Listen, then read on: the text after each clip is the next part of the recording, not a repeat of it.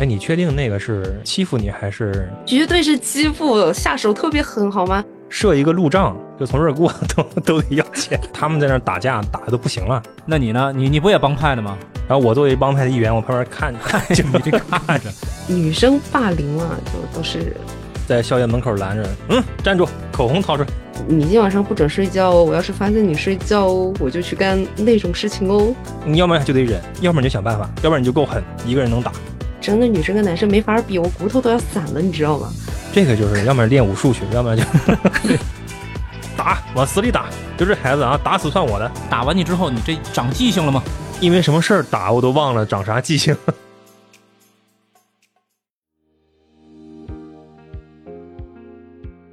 Hello，大家好，欢迎来到无限故事，我是小剪刀。我是林积分，我是梅花，那今天呢，主要请梅花同学和积分同学分别从男生女生两个角度来聊一聊童年阴影。而且我们今天主要是聊校园里的阴影。那说到校园阴影的话，我大部分阴影是在我小学的时候。那积分，那一般小学肯定是同桌的你，大家都知道，小女孩的时候，就经常会有些调皮的男生，就喜欢揪你一下小辫儿啊，踩你一下脚啊。我我替男生说一句话啊，就是小学时候这种事儿很常见的。对啊，是挺常见的。你这个能留下什么阴影啊？对啊，有，主要是跟长大不一样，你可能觉得他是半年揪你一下，没有，他天天揪。就你在那好好的坐那儿听课吧，他就揪你一下，就踩你一下，每天都这样，很烦的。哎，你确定那个是是欺负你还是有喜别的意思？欢你是吧？绝对是欺负，下手特别狠，好吗？我就跟你说，踩脚踩的特别疼，揪头发揪的特别狠，会有别的意思吗？那我特别有有兴趣的，就是说你那鞋是不是因为你穿了一双白球鞋，然后你天天被老师表扬？第一个我没有关注过，从来没有关注过。反正我当时心情很糟糕，然后我就告状告老师，老师就先帮我批评了调皮的男同学，不听照样踩。那不听你怎么办？然后我就告家长，我爸我妈来学校找他，我爸就去吓那个男生，跟他说：“你再敢弄他一下，你小心我揍你。我那你要这么说，这个男生的阴影是不是就有了？”这要问梅花，他是男生吗？我觉得那男生阴影主要来自于你怎么误会我了呢？真是，因为小男孩儿有的时候他不会沟通，包括我也是，通过欺负你啊、踩个小鞋啊，它是一种沟通方式，所以你这个误会误会人家，你这这叫梅花的意思就是打情骂俏是吧？爱的更深，然后才得拿脚踹是吧？嗯，疯狂洗白啊 那看样子梅花以前可能也干过类似的事儿。啊，那不至于，那我我还是被欺负那个那个群体的，也因为你留辫子吗？我倒没留辫子，我我受到的不是肉体伤害，是是这个精神伤害。精神男生伤害能受到什么样的精神伤害呢？我好奇一下。我我小学的时候，同学给我的阴影就是总问我要钱啊，就是你本来今天兜里揣点钱啊，我放学买个什么吧，结果到门口遇到一个五年级的彪形大汉，说哎，借两个钱花花。那你是几年级啊？那阵儿我可能两三年级吧，那小学差一年级差很多的，然后总是被这被人这样就是要钱，是不是因为你特有钱，然后人家就是盯大户啊？没有啊，他他就是设一个路障，就从这儿过 都都得要钱。这个一般不都是挑小个儿吗？那我小时候就特别瘦，然后看上去就很弱弱的样子，所以哎你你过来借五毛钱，就这种，不是你你你说你刚说什么？你你过去很瘦是吗？过去很瘦啊，非常瘦弱，那你现在这个硕大的体型和这个膘是怎么造成的？每个瘦子都是潜力股，未来可期是吧？但是你当时就天天被这么劫，你家里就不像积分他父母那样去啊找那个学生去谈一谈、理论一下吗？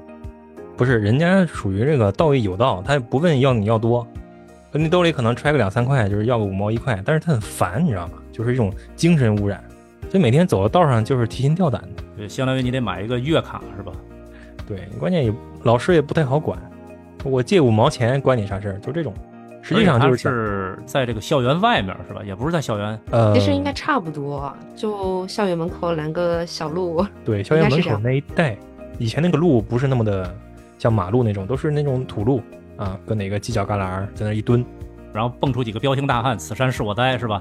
此树是我开啊！我是整个说反了，就是啊，一看就没干。过这个。我对，没干过劫道的，我也没劫过别人。但是你说的那种情况，不能一直到你小学毕业还这样吧？对啊，是有矿吗？我的哲学就是面对阴影，最好的方法就是解决它。啊，既然不能避免被抢的话，那我就加入到帮派当中去，是吧？然后我发现我有个很神奇的能力，就是我作为一个作为一个按时交纳保护费的超能力，是吧？小学霸吧，就完全和这帮人不应该是一个路数的，对吧？对，就那些梁山好汉，是吧？但我确实和他们玩的很好，玩的非常好，特别铁。而而且那那哥们儿特护着我。呃，有了这个帮派身份之后，就是学校里横着走，是吧？谁也不敢抢，我不抢别人就不错了。那你那哥们儿有没有断背山情节？那那那你又来了。小时候还不懂那个，嗯，一看就是好兄弟的剧情，剧本来了，他肯定说，我将来当上了一把手，我给你留一个位置。那你说这个配置就是晁盖弄了一个智多星吴用这这种感觉吧？是是这个，可以可以装啊。你看我们跟别的帮派不一样，对我们有文化。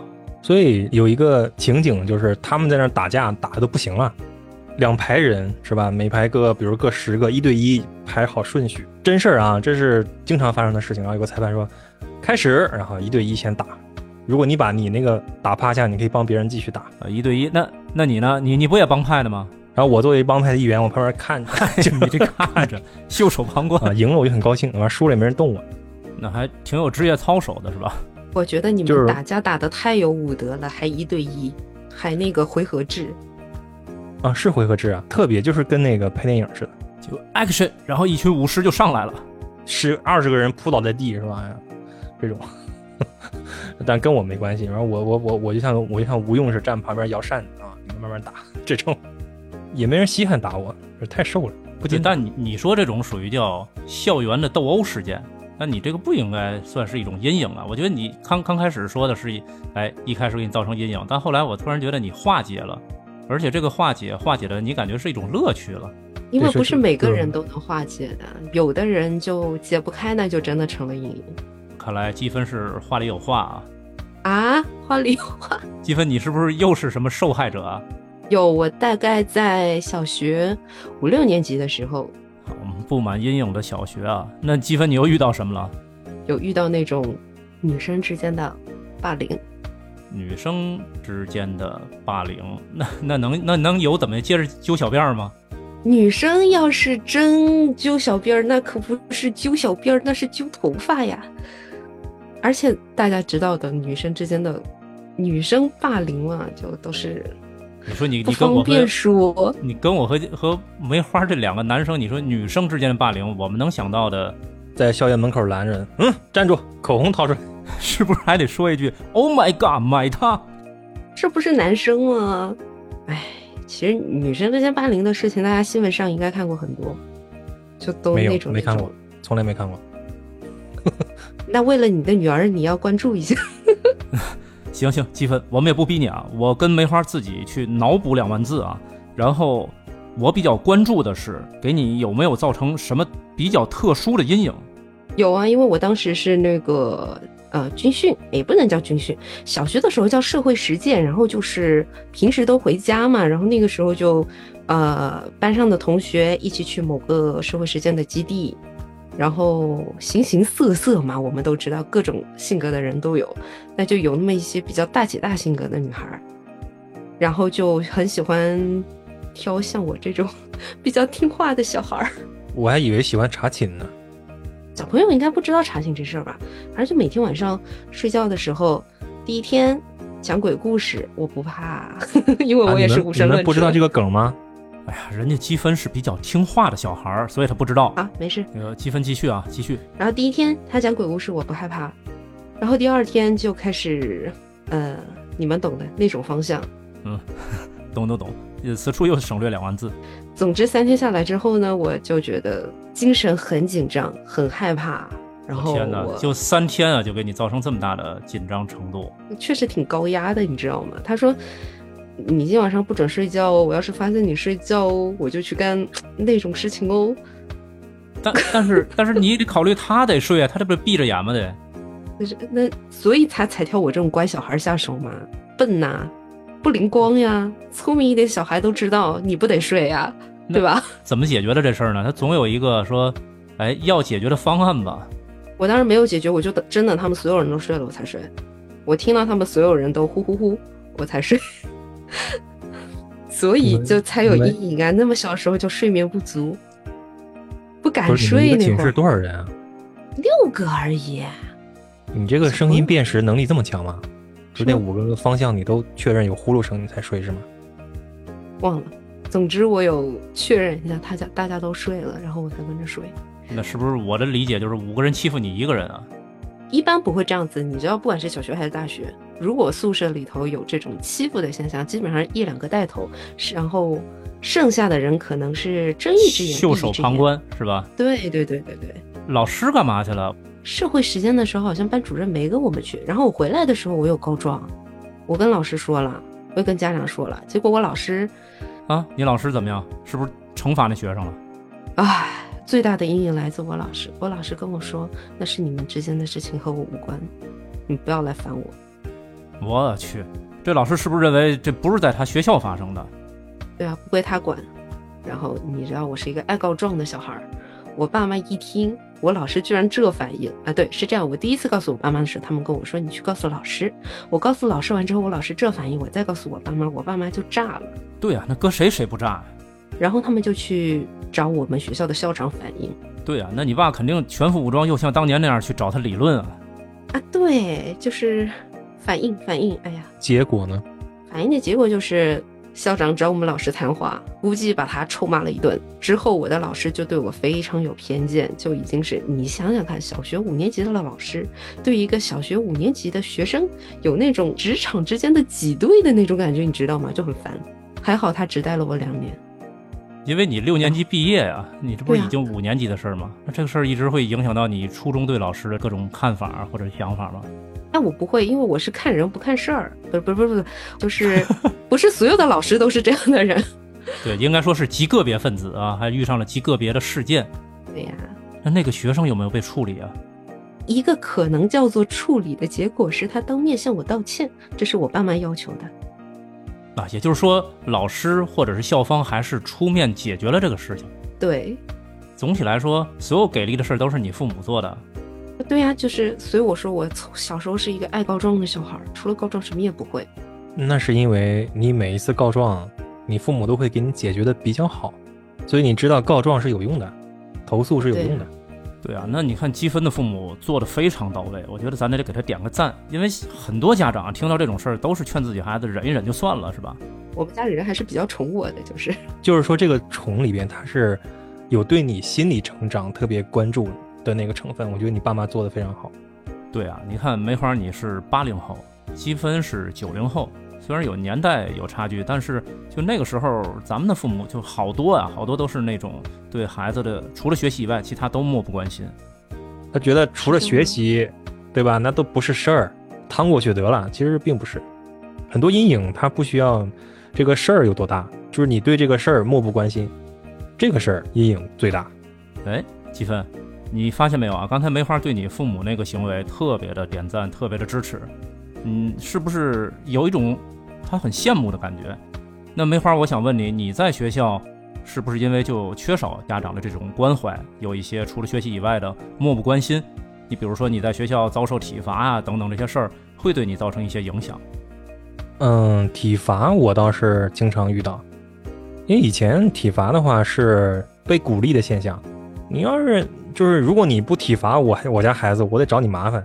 就是 就对对对，当时我记得我们当时老师也是说啊，你们家长跟我说了，或者是哪个家长真的就是在排队进学校之前跟老师说，老师，我们孩子要不行，您就该打就打，该骂就骂，是吧？对，所以我觉得很多老师体罚他他是被逼的，就是 不然家长投诉他。对对对啊，你看那阵儿其实好多家长对这个老师都有这种诉求，是吧？我听到最多的话就是老师打，往死里打。就这孩子啊，打死算我的，就是这种。那有没有真的出现一些受伤的案例啊？有轻伤，就是给人家孩子那个手臂啊、屁股都打出那个红印儿了。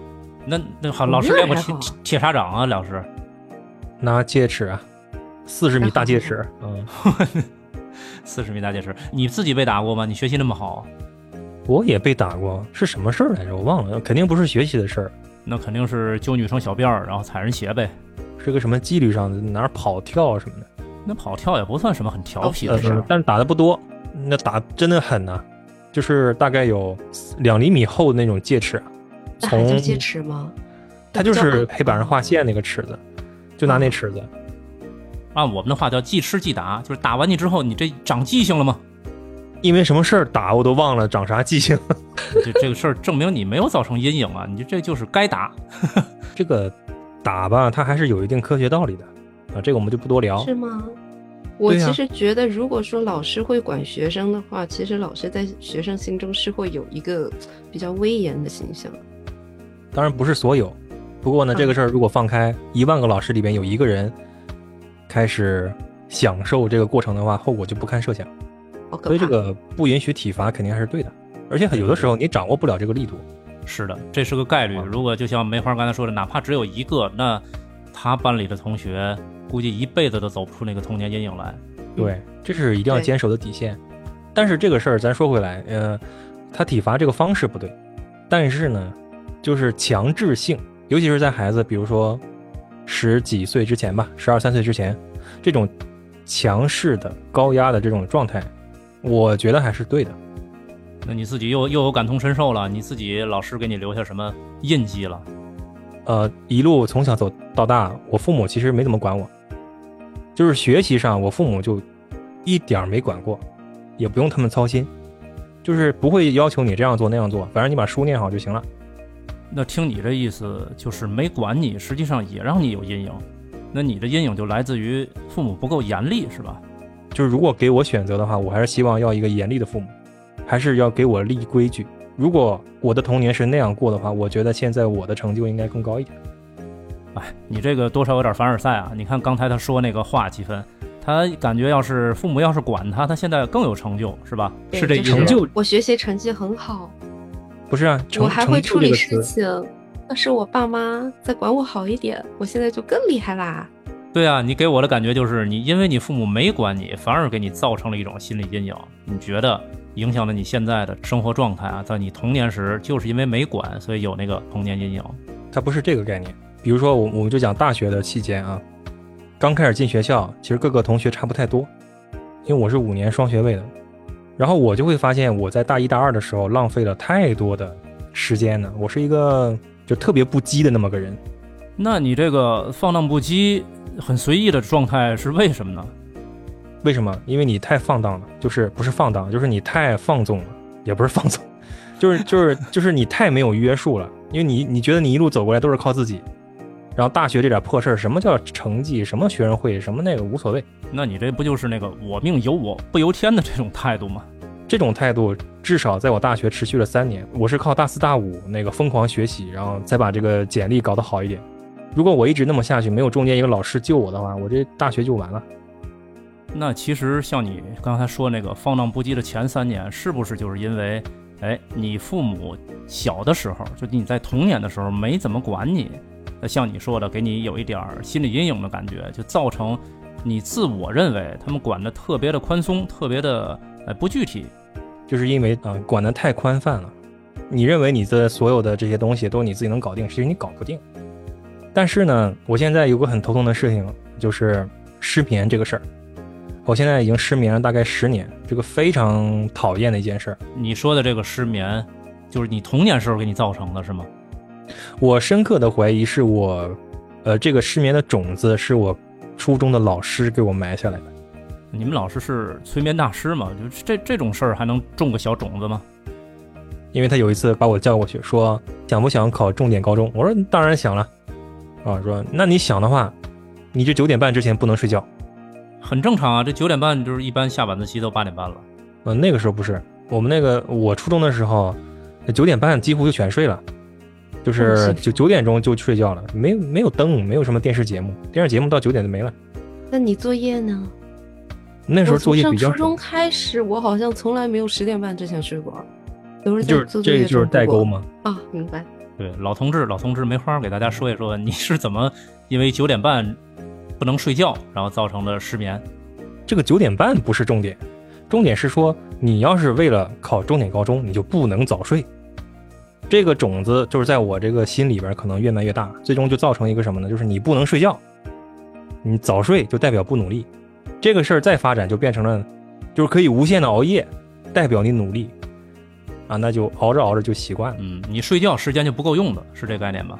对，追追不追不回来了啊！现在就是反正往躺往床上一躺就是兴奋，就是这种。所以我觉得那个不经意的一个善意的忠告啊，有可能在你自己不能把握的情况下，它也会成为一个阴影。这个阴影将伴随你一辈子。我现在这个失眠怎么治好？给我的感觉就是你刚才说那，我联系一下，就是因为老师给了你一个善意的忠告，其实对你有期望。但这个时候呢，你的父母没有进行必要的，甚至于说帮你去分析一些事儿，就像你说的散养嘛，学习上、生活上都不怎么管你，所以就家庭跟老师那块儿没有进行一个联动，造成了你埋下了这么一个失眠的种子，是这概念吧？如果你家长这时候说，哎，你该睡觉了，不管几点你都得睡，像积分他父母那样，啊，你老师不让你睡觉，那不行，我得去找学校。就这种情况如果发生了，可能你就不会有这个阴影，造成你的失眠。对呀，当时要是强制两个月，可能没这事儿。那但是他会觉得，哎呦，你这十点半也不睡，十一点也不睡，十二点也不睡，真勤奋，加油！好，那就就放任你，放纵你是吧？对，我们家倒是一直让我早点睡，但我就是本性很拖拉。但你现在有失眠的问题吗？没有，我睡得可好了，我脑袋一沾枕头我就能睡。是，嗯，没话说了，我能理解。其实就是我们现在都需要一个护航的人。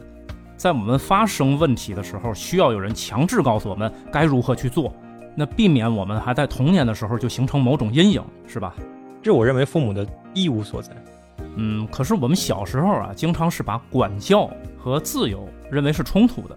没有任何事情是绝对自由，包括阴影的形成，我觉得也是。我现在女儿四岁，那我该给她立的规矩就是立啊。什么小女孩富养这东西，在我这都没有，我该说就得说。你该做不好，我就是得批评你，哪怕你只有四岁，是吧？然后幼儿园谁打你了，管他男孩女孩，打回去，对吧？先找老师，老师不管你就给我打回去，我这么说的。那你女儿肯定很强壮啊，你不能像积分当时被人揪小辫儿被人踩脚，她肯定是打不回去啊。那主要是过吗？能啊，怎么打不过啊？好厉害！小男孩也没多少力气啊。好厉害哦！关键你要告诉他，就是说不能被欺负。啊，当然我们该找老师找老师，老师如果不管，我就得自己管。哎呀，你得把把对方镇住啊！这里我有话要说，我嗯，小时候，我我父母应该没有给我这方面的引导，但我肯定是看电视剧看的啊。那你看的肯定是《美少女战士》，然后代表月亮消灭你。哎，结果一出手，我就 真的是。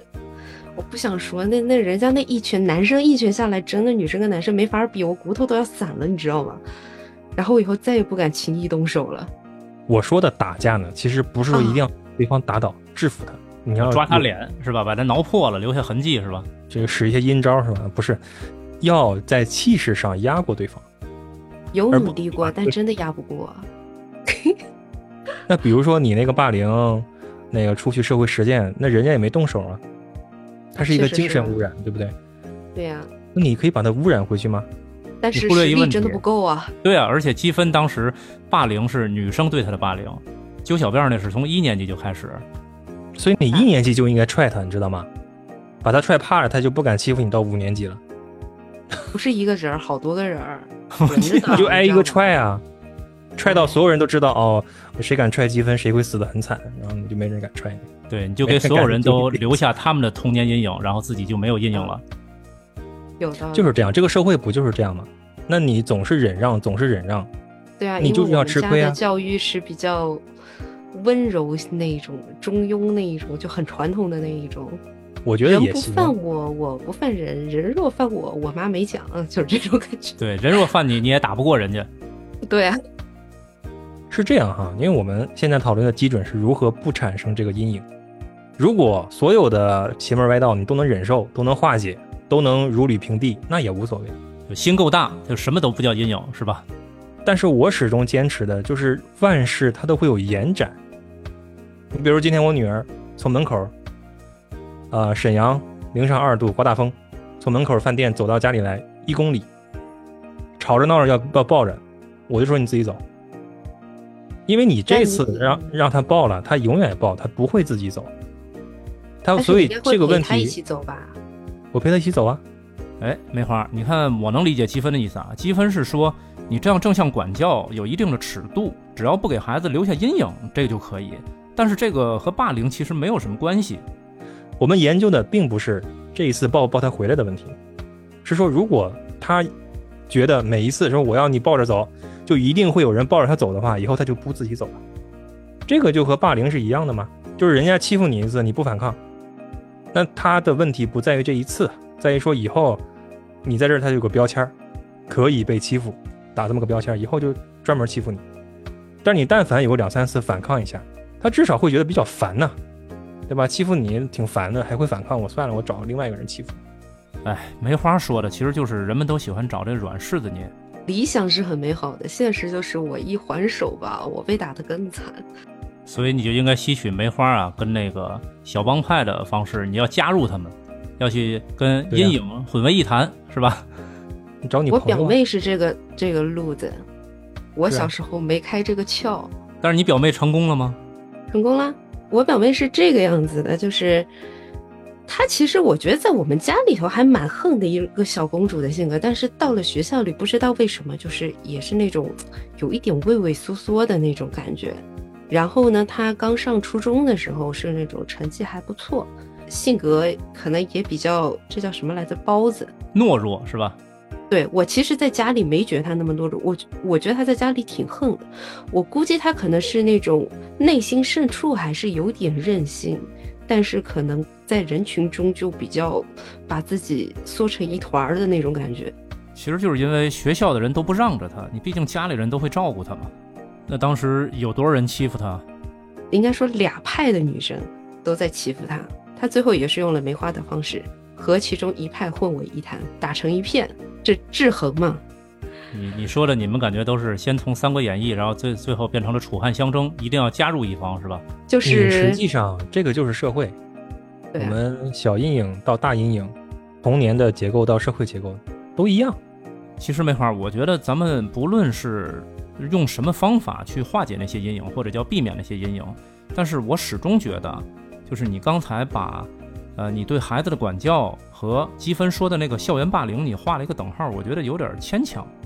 对，我觉得，其实因为我觉得霸凌的事儿比较像什么，你知道吗？就像你刚刚说，呃，你女儿要你抱，你不肯抱，但是你又陪他走回去，这对他心里来说还是有一个。安慰就是我爸管我，但如果说你就跟他说你自己回去，我先走了，那我觉得对他来讲可能阴影会比较大。嗯，我不是说在类比两个事件，那你是想说延展性是吗？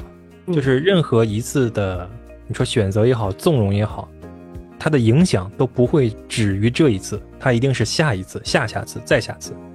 那梅花，我的理解就是，你不希望你的女儿在处理事情的方法上。会因为你没有告诉她一个方法，而造成她呃对某件事情有依赖，然后形成一些阴影。那你更希望像积分的父母那样，能告诉他一个正确的方法。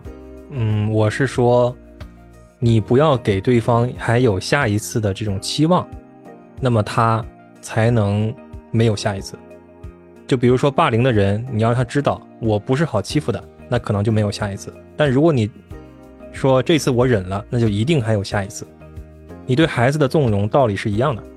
你说，哎呀，这一次无所谓，让他吃，给他买，让他抱回去，那不是这一次的问题，是下一次他的内心在发生变化，这是你的不断的试探你。对，因为人性不是静止的，它不是静止在这儿的，它是因为发展的。我觉得不一样，因为你身为父母，无论如何你是宠你小孩的，你是替他着想的，但霸凌不是，你霸凌的对象真的不会替你着想，所以你不要给他期望啊。不要让让他以为下一次还能欺负你，但是我真的打不过，那怎么办啊？哎呀，这个就是要么练武术去，要么就 要么你就带趁手的兵器，拿拿武器，知道吗？拿武器，没有什么不切实际的。我高中的时候有个女生，就是我同桌啊，我同桌那个男生整天去叫做言语羞辱，就是嘴欠呗，竭尽汉语之极限在那羞辱这个女生。有一天这女生就是就是就是崩溃了，然后拿着一桶笔。那里边估计有三十支笔，朝这个男生，距离大概只有两米，直接扔过去，就是这个笔筒如果砸他脸上，他这脸就得毁容。那这不就是明枪易躲，暗箭难防吗？但这男生练过武术，就是 就是用用手，他反应比较快，然后一扛就在我左边啊，他一扛扛哪儿了？这个笔就飞跑了，没飞着你就不错了。万一里面有个什么剪刀啊、什么圆规啊，你就完蛋了。我天，谁谁知道呢？对吧？可能有个小剪刀在里面。可是我觉得有年龄差，因为你这个时候都已经高中了。因为我其实觉得小朋友的时候，很多人很不懂事儿，就是那种又调皮又不懂事儿，他下手没轻没重的，你知道吧？他看到这个现象，他没有 get 到这个信号，他以为哦，你要跟我打了，好啊，那就打吧。积分说这个有一个可能性，就是小朋友对于这下手的轻重啊，还有这个到底这个信号是什么，他没有一个特别清晰的界定。对，这个办法没有完美的，就好像我们在走入社会之后，面对很多。那我们不能叫他霸凌，但实际上内核是一样的这种问题，我们怎么办？你要不然就得忍，要不然你就想办法，要不然你就够狠，一个人能打。那就像叶问一样，一个能打十个，对吧？但是有一个问题，就是暴力不是解决问题的最佳方案。我倒不是说能给出解决方案，但是我要告诉他，忍不是唯一的方案。这个你至少得让他知道。嗯，对，可以这么说。但是梅花，你想一想，当年的小梅花，还有我们的小积分。在作为男生女生从不同的角度处理自己遇到的问题的时候，就尽量不要给自己造成阴影或者化解阴影。可是你现在作为家长的时候，哎，你和积分的家长所采取的方式，我觉得是相反的一种感觉。是啊，我觉得我父母的处理方式和梅花的处理方式是完全相反，就是你有那种比较反击的信号，不管是你自己处理事情，还是给你孩子的那个。